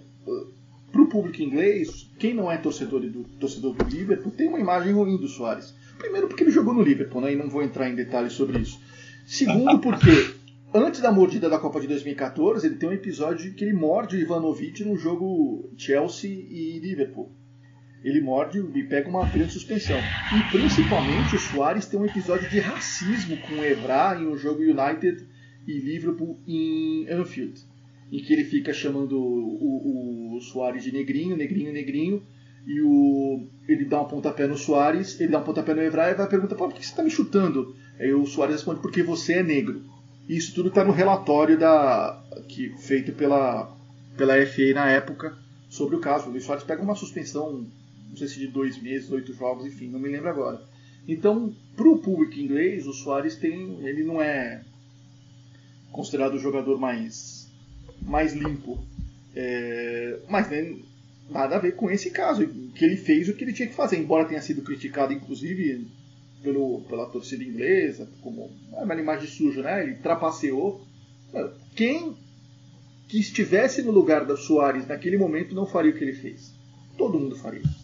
Então, isso, isso realmente é uma hipocrisia. Não, e depois, né, Sabino, só, desculpa, Trivela, o, eles voltam a se encontrar em Liverpool e, e Manchester, né, depois da suspensão do Soares, obviamente. O Evra passa para cumprimentá-lo e ele não cumprimenta, né? Eu estava nesse jogo. o Soares, Eu estava nesse jogo. Esse jogo, Então. foi, esse, esse jogo foi em fevereiro, em fevereiro de 2012, um dia após eu ter tido a, a enorme honra de entrevistar Sir Alex Ferguson. Foi, foi esse jogo. É o jogo, é o jogo em que o, o, o Soares não cumprimenta o Evra depois de ter cometido um, um ato racista contra o Evra. E no final do jogo, né, ganhando 2x1, dois gols do Rooney, o Soares faz um gol nesse jogo. O Evra passa comemorando na cara do Soares e aí tem uma outra confusão antes deles entrarem no túnel. Eu acho que esse jogo daria um capítulo. a partir do fio Luiz Soares, eu acho que, né, vamos, né, continua sendo futebol sul-americano, porque o Luiz Soares transforma todo esse ambiente é, já, né, um, um, ambiente já efervescente de Liverpool e Manchester United, com uma pitada latino-americana que é para né, dar aquele sabor picante mesmo. Então acho que nós podemos voltar a esse tema é, em breve até. E aliás, só relembrando, né, você teve presente lá, né, Alex, em, em Manchester United e Liverpool, esteve presente, entrevistou uh, Alex, Ferguson, Alex Ferguson e não tirou foto com ele. É, é um, é um grande arrependimento, um dos grandes arrependimentos da minha vida. o, não, meu recorde em Manchester United Liverpool é 2 a 0 a, meu, a meu favor. Ou seja, se eu tivesse morando em Edimburgo ainda, isso que aconteceu esse ano não teria acontecido. ainda sobre, sobre esse episódio do Luiz Soares na Copa, do jogo que nós estamos falando, daquele 2 de julho de 2010, essa época eu participava de um debate esportivo na Rádio Nesp, em Bauru. Não tenho grandes saudades daquilo, mas enfim, eu fiz, então também não tenho que, que esconder. Mas é, houve uma celeuma muito grande na mesa dizendo isso. Os, os, os, doutos lá da mesa dizendo que o Luiz Soares foi antiético, que o Luiz Soares fez tudo errado e que o Luiz Soares devia receber uma punição extra. Eu fiquei louco na mesa. Eu não sei se eu tenho isso gravado, provavelmente já apaguei. Mas como assim? Para que, que existe a regra do futebol? A regra já determinou a punição. Ele já foi punido. Não, não há mais o que, o, que, o que reprovar. Agora, o Asamoah é que tem que responder para a história e para a torcida dele. Né?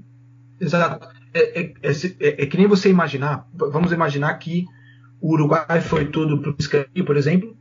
O Asamoah puxou um contra-ataque e o Soares puxou a camisa do Asamoah para evitar que ele chegasse cara a cara com o Muslera, por exemplo. Pensemos num, num lance como se o, o Soares fosse o último homem. É um recurso que está como acho que como o Trivela foi muito feliz. O, o recurso está previsto na, na regra. É, tá, tá, tudo dentro do jogo. O Soares foi punido de acordo com o que previa a regra. Ele evitou um gol com a mão. É, esses dias nós tivemos numa rodada da Premier League o Fernandinho evitou um gol com a mão no, no jogo do, do, do Manchester City Chelsea, que é o jogo que torna o Liverpool campeão. Impressionante como as coisas voltam a Merseyside. É impressionante como as coisas voltam a Liverpool nesse, neste episódio aqui. É, acho que a gente deve mudar o, o, nome, inclusive. Aquele em que o Liverpool foi campeão, porque é, é impressionante como o assunto gira em torno de, de Ah, mas nós somos escravos da informação. Dias o Fernandinho, é algo, é dias o Fernandinho algo, evitou um gol com não, a mão é, foi expulso. A gente não pode, a gente não pode esconder. Somos escravos da informação, não podemos esconder a história. Está na história. Você vai falar da Segunda Guerra Mundial, não vai falar do Hitler? Tem que falar, tá, tá na história. Não tem. Faz parte. Mas o. o Mas até, é isso, até esqueci é. o que eu ia falar. Ela foi feliz, eu acho. É, o, tá, o Soares. Tá, o ali, Soares, tá na regra e o Soares jogou com isso. O Soares trocou a, o gol pela expulsão dele e o pênalti pra Gana. É, pronto, acabou. Tem. Aliás, onde foi isso mesmo que aconteceu esse debate aí, Trevano? A Rádio Nesp. Ah, tá explicado. Não, tá explicado, né? O Nesp, né? Tá explicado. Bom, enfim, aí então, é, como o, o, lance aconteceu no, no último, no, no, nos estertores da prorrogação, nós fomos para os pênaltis. E, e na cobrança de, pênaltis, as duas equipes acertaram as duas primeiras cobranças cada. Forlan e Vitorino para o Uruguai, Jean e Apiá para Gana. Até o pessoal falava, pô, agora você acerta, né? Na hora da, da cobrança de pênaltis, o Asamoah Jean converteu o dele. Né? Foi o Zico do, foi o Zico de Gana, o Samuel Jean? Perdeu, perdeu no jogo e acertou na cobrança de pênalti? Sim, é, detalhe, o pênalti do Asamoah Jean na, na, na, disputa por pênaltis, ele, ele se arrisca de novo, ele cobra no ângulo. Ele, ele arrisca mais uma vez, no alto, e faz. É um negócio. Sim, tem que aplaudir a coragem de um cara desse. Viu? Uma, numa, numa Copa do Mundo, depois de perder um pênalti nas circunstâncias que ele perdeu, o pênalti que ele marca depois é, é, é de se aplaudir. Pois é. Aí o Scott cobra o dele e converte. E o Mensah erra o primeiro para Gana. Ou, ou será que é o contrário? O Mensah bateu primeiro e o Scott depois. Scott primeiro, Scott, Scott primeiro. primeiro. Tá, porque o Uruguai abriu as cobranças. É. Né? Então aí o Mensah, o Mensah claramente é sentindo o peso de tudo, não só dos 120 minutos de bola, mas o peso do continente africano nas suas costas. Hum. Ele dá um peteleco na bola que o Muslera é, defende tranquilamente. Aí o Pereira bate na sequência e também perde, aumentando ainda mais o drama. E aí o Adiá bate e também erra. E chega o momento de Louco Abreu pegar a bola e, ir em direção à marca fatal. Alex Sabino, de alguma maneira você imaginava que ele ia cobrar da, da forma que ele cobrou?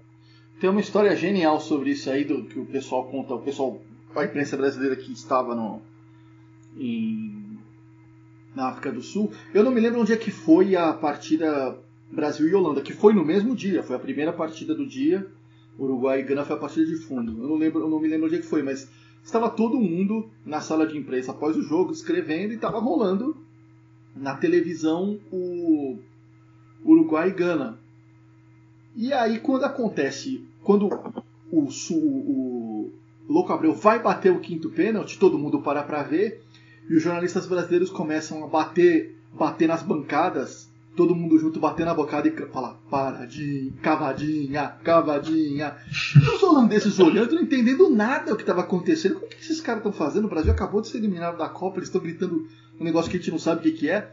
E aí vai o Louco Abreu e dá a cavadinha e faz o gol. E um jornalista brasileiro que é uruguaio, eu não vou citar o nome dele porque ele não me autorizou, mas é, ele sai fazendo aviãozinho no meio da sala de imprensa do, do, estádio onde o Brasil jogou, que eu não me lembro qual é.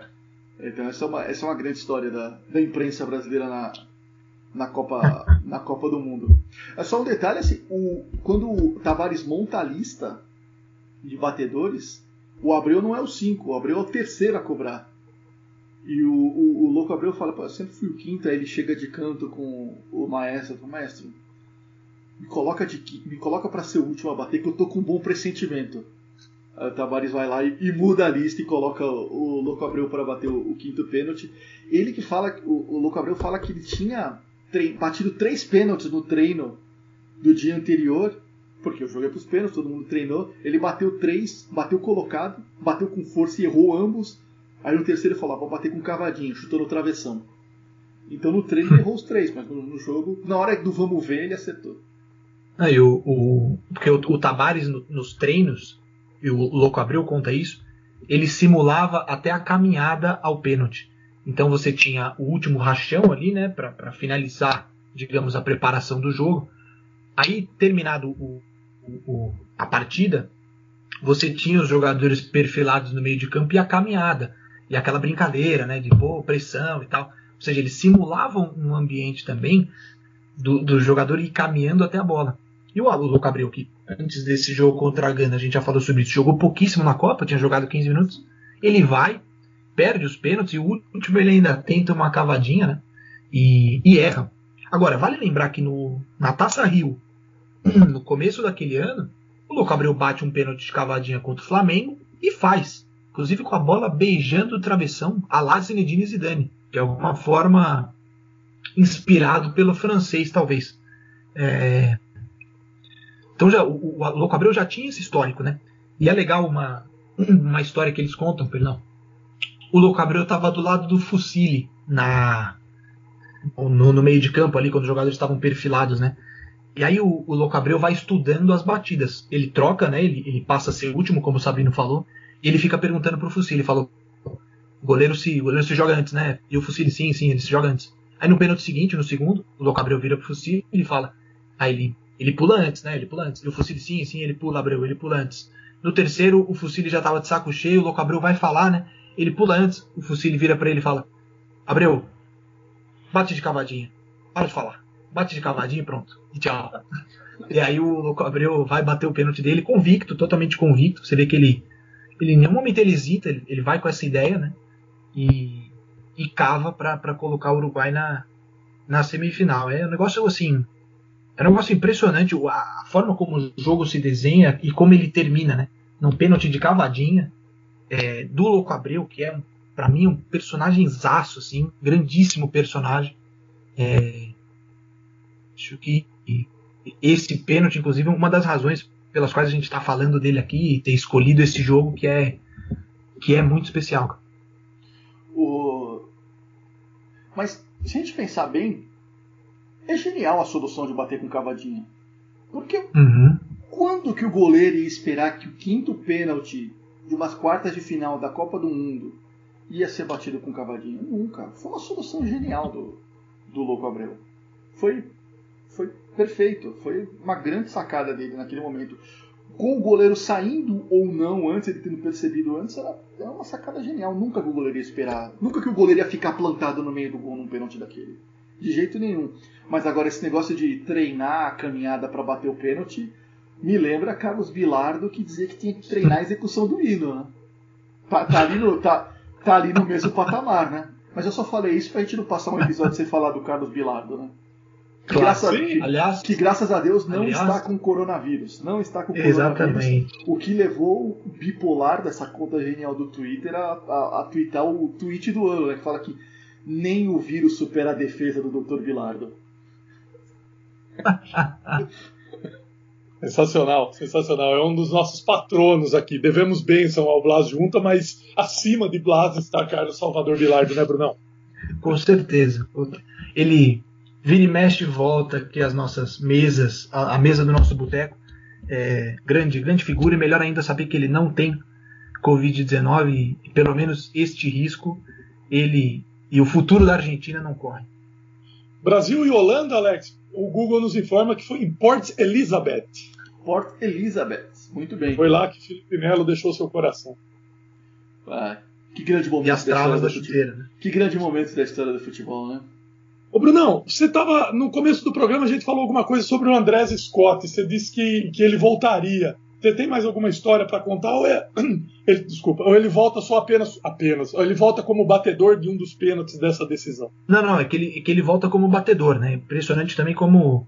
Cara, o Scott, se a gente fizer uma rápida busca, que o, o Scott é daqueles uruguaios que a gente brinca, né? Que estavam no Maracanaço no banco, pelo menos. Porque. Ó, em. em- ele tava com 34. 34 anos na- no, no Mundial e ia fazer 35 em dezembro daquele ano. Ou seja, a carreira do Scott já estava já tava no fim, né? Apesar da carreira dos uruguaios também não terem fim. Mas é, era um cara experiente e que acho que não contava em estar participando de um jogo dessa magnitude. Mas por conta de tudo aquilo que, que a gente falou, o Godin não pôde jogar esse jogo. O Godin, que ainda era jovem naquela época. É, o Lugano se machuca ainda no primeiro tempo. Então existe a troca do Vitorino, que já havia começado a partida, e a entrada do Scott. É, é incrível, assim. Se a gente pensar em todos esses todas essas decisões, como que as coisas foram, foram feitas para o Uruguai chegar numa semifinal de Copa do Mundo, gol do Louco Abreu, o Scott entrando e batendo pênalti, Scott e Vitorino batem pênalti. Um depois, inclusive, e fazem, detalhe. É, Maxi Pereira é o único que, que perde. Mas é, é impressionante a, como às vezes é, é um- é um alinhamento de astros, assim, que as coisas elas, elas têm que acontecer daquela forma e, e- e é incrível que elas aconteçam como, como, como de fato aconteceram nesse, nesse jogo com a com Gana. Né? É um negócio muito louco.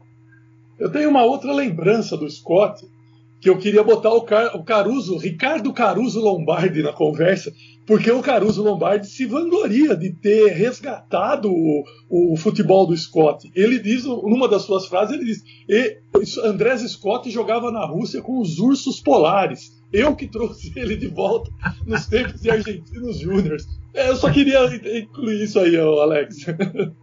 E que o que o, o próprio Scott responde anos depois que falando que o Caruso é bastante farsante.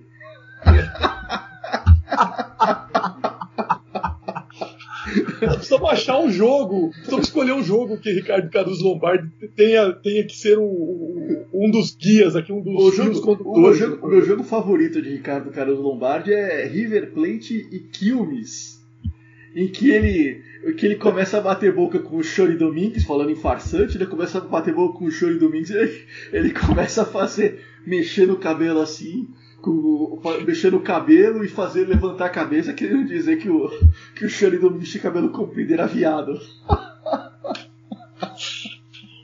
Grande Rick. Está aqui na nossa lista. Um dia ele vai aparecer para ser personagem do programa. Bom, enfim. Ó, Esse- uma hora e esse é- conversa. Esse é tão personagem que é até exagero, né? Até exagerado. É, ele acabou né, agora virando um refém desse personagem.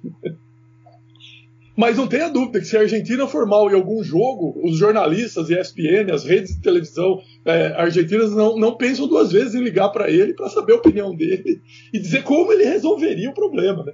É o cara que está sempre à disposição. Ricardo Caruso Lombardi gente... é o. Ricardo, Ricardo Caruso Lombardi é o técnico que gravou o vídeo quando era, quando era técnico do Sarmento. Alguém teve a infeliz ideia de pedir pro, pro Lombardi gravar um vídeo de motivação para o time de deficientes visuais do Tigres, eu acho, que ia jogar uma, uma final e ele grava o vídeo e fala: Vamos a ganhar, ciegos hijos de puta, a ganhar.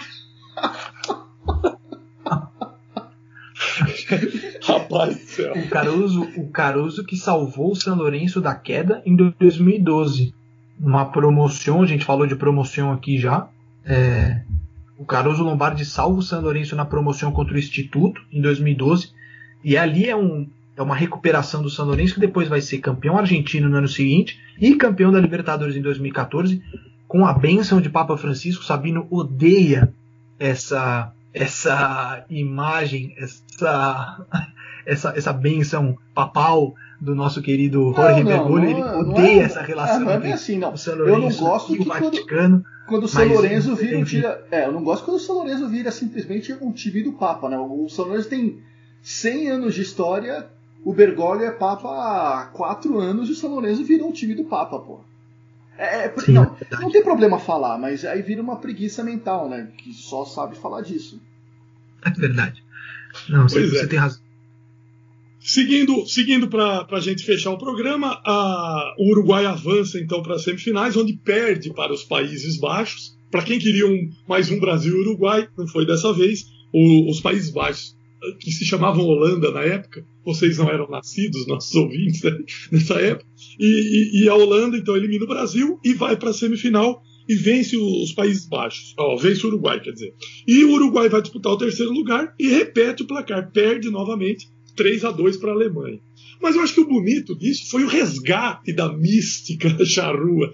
Porque quando a gente pega essa narração desse pênalti, que está certamente é, em todas as, a, a, as enciclopédias de áudio e vídeo, quando a gente vê a narração e vê o, o, sentimento que é colocado na, naquele, naquele fato, é, eu acho que esse que é o grande barato dessa, de, de, fazer esse programa, de contar a história desse jogo, né, né senhores? O, o, o Uruguai volta a ocupar o lugar que sempre foi dele, né?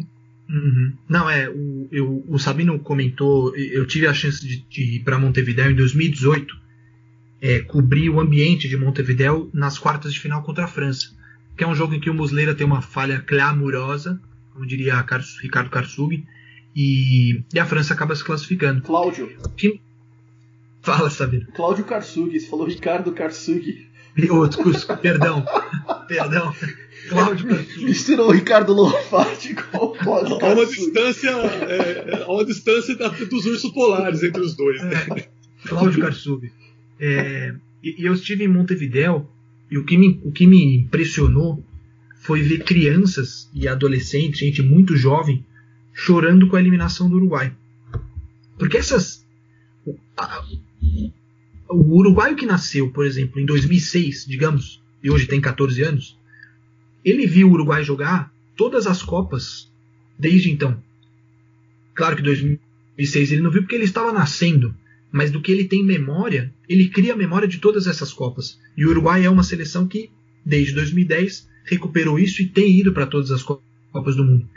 Então, é, para o uruguaio que é jovem, isso está muito identificado. O, a seleção uruguaia é uma seleção que disputa Copas do Mundo. O lugar dela é lá, é no Mundial, é, é jogando contra os grandes.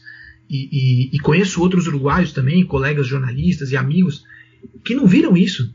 Que viram o Uruguai, por exemplo, o, o querido José Batista expulso com 56 segundos em 86, é, viram a campanha ruim de 90, 94 e 98 eles não vão para o Mundial, 2006 eles caem na repescagem então você tem a memória do mundial, ela é muito específica, né? E para esses jovens, é, o Uruguai, ele é, é, é, o que você falou, Trivela, a Copa do Mundo é o lugar deles. E é o lugar desses grandes jogos, dos jogos contra a Gana, dos jogos contra a Holanda. A história ali da primeira fase de 2014, que é muito legal do Uruguai, a mordida do Soares, o Soares voltando contra a Inglaterra, né? E o Sabino falava da, da impressão que os ingleses têm sobre o Soares, né? A, a exceção dos torcedores do Liverpool. É, é, isso me impressionou muito, ver como é que as, as crianças e os, os adolescentes eles estavam muito identificados com a seleção, porque eles estão acostumados a ver a seleção no lugar que, que onde ela tem que estar, no lugar que, que pertence a ela. Eu, só, eu ia falar uma coisa, mas antes vou, vou, vou botar algo na frente. O Bruno falou do Uruguai e Inglaterra da Copa de 2014, os gols, gols do Soares contra Inglaterra. O segundo gol, culpa do pecho frio de Steven Gerrard, né? Mais um momento decisivo que, em que Steven Gerrard mostra toda a sua malalete e o, o Luiz Soares faz o segundo gol. Mas o, uma das poucas vantagens não, uma vantagem. Eu não sou contra a Copa ter 32 seleções, não. Por mim tinha que ter 64. Quanto mais jogo de Copa do Mundo, melhor. Mas uma das vantagens da Copa ter 32 clubes e a América do Sul ter 5 vagas praticamente, porque é difícil imaginar que uma seleção sul-americana vai ser eliminada pela Nova Zelândia, é que o Uruguai vai estar sempre na Copa. É, é muito complicado imaginar que no universo do futebol sul-americano, se classificando 5, o Uruguai vai estar. Então essa realidade de ver sempre o Uruguai na Copa, ela vai se manter, muito possivelmente. O Uruguai vai estar na, nas Copas do Mundo. Eu acho que mesmo nos momentos mais ruins da seleção uruguaia, tipo nas eliminatórias de 94, quando eles não foram para a Bolívia aí, se fossem cinco seleções sul-americanas, o Uruguai iria. É, não faria um grande papel na Copa, mas iria. Então eu acho que essa imagem do Uruguai estar sempre na Copa, ele, ela vai se manter daqui por diante. Pois é. Vamos pra Copa, né? Excelente.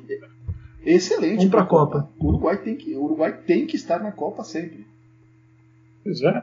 E o futuro, né? Tem muitos bons jogadores novos aí circulando pelo mundo. Precisa melhorar os goleiros. Né? O goleiro é um ponto fraco aí que já vem de tempo. É, mas é, saiu o Rodolfo Rodrigues entrou o Muslera, né? O Muslera é goleiro da seleção uruguaia desde 86, né, Trivela? Precisa arrumar outro reserva goleiro. do Reserva do. Reserva não, quando, do Rock Máspoli, não, 50. É, goleiro. quando o Uruguai parecia. Não, o Uruguai agora vai ter um baita de um goleiro, esse goleiro vai ser um dos melhores do mundo. Aconteceu o que aconteceu, que foi o Fábio Carini. Que foi para a Europa e desapareceu do futebol. É, provavelmente tá, tá vendendo crepe hoje em Verona ou em algum canto lá da Itália, é verdade. Eu gosto um pouco do Martin Silva, mas não imagino que seja né, o, o, o, sucessor à altura. O Campanha, que está brigado com o Independiente, né, que joga, é o goleiro do Independiente na Argentina. Mas não sei, não, realmente não, não, não tenho grande ânimo em analisar os goleiros uruguais.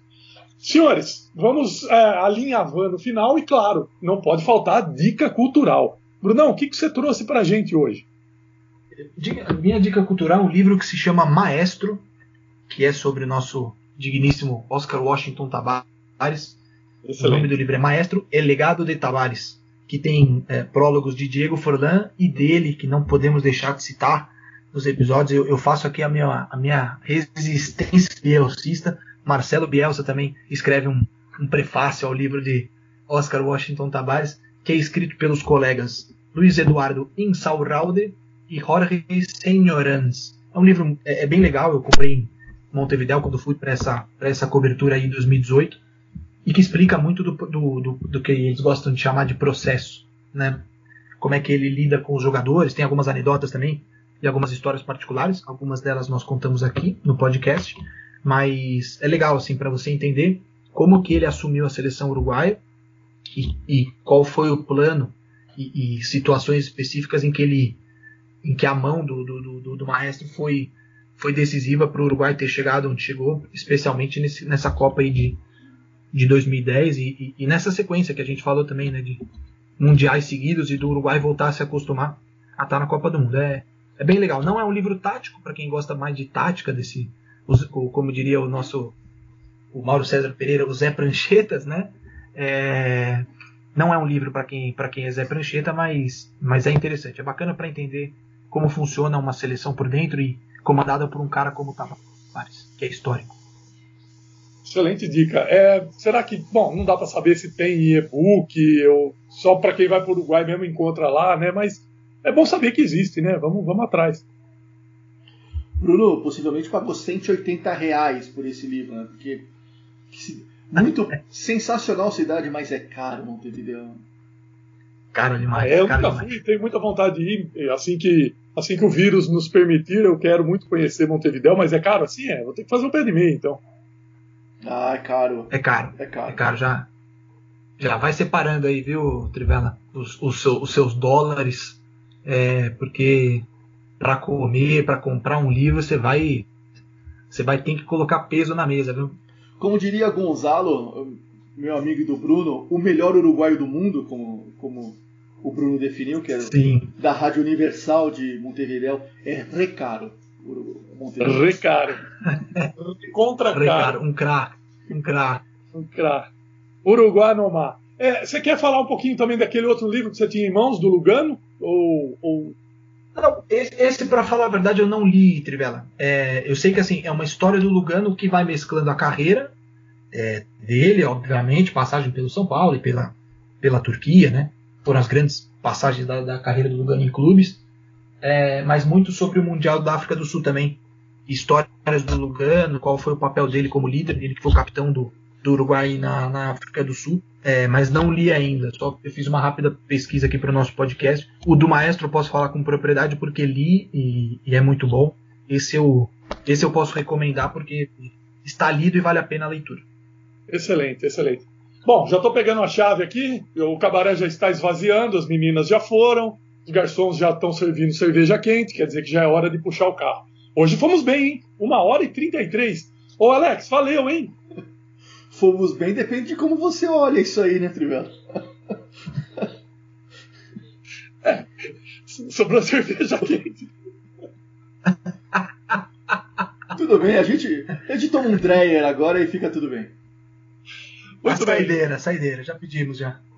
Valeu, senhores. Um abraço, então. Esse foi o programa 11 do Cabaré do Blas Junta. Quem quiser conversar mais sobre isso e todos os assuntos do futebol, pode encontrar a gente lá no Twitter. Arroba Alex Sabino, arroba PH Rodrigues e arroba Trivela com dois L's. A gente volta no próximo episódio que vai ser o Camisa 12. Um abraço e até lá. Tchau.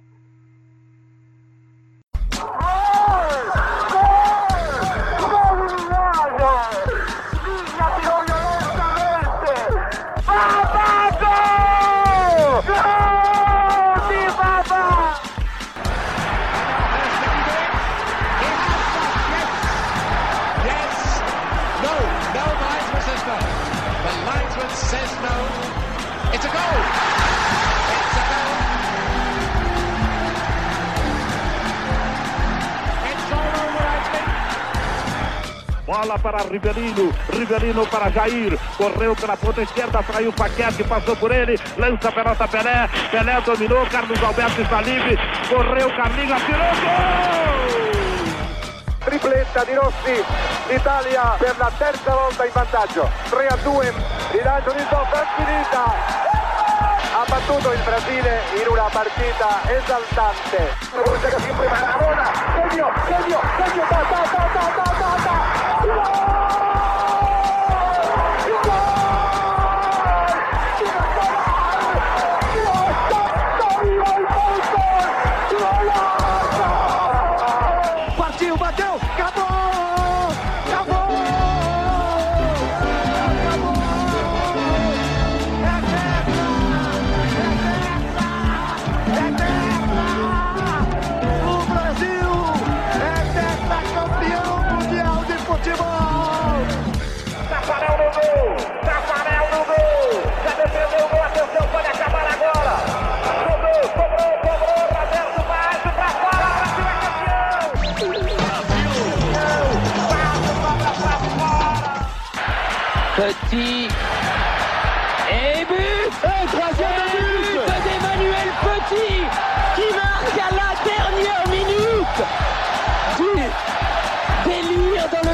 De France, 48e minute.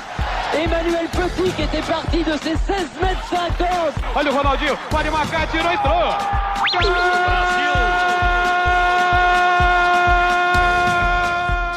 You're a good soldier, choosing your battle.